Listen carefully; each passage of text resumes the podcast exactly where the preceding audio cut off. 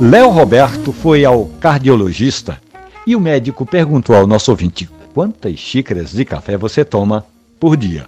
Léo já perdeu a conta. Ele recorda-se que pela manhã, ali por volta das 5 da manhã, ele toma duas xícaras. Mas aí, duas horas depois, ele já toma mais duas outras xícaras e assim vai. No final das contas, Léo acredita que toma pelo menos oito xícaras de café diariamente.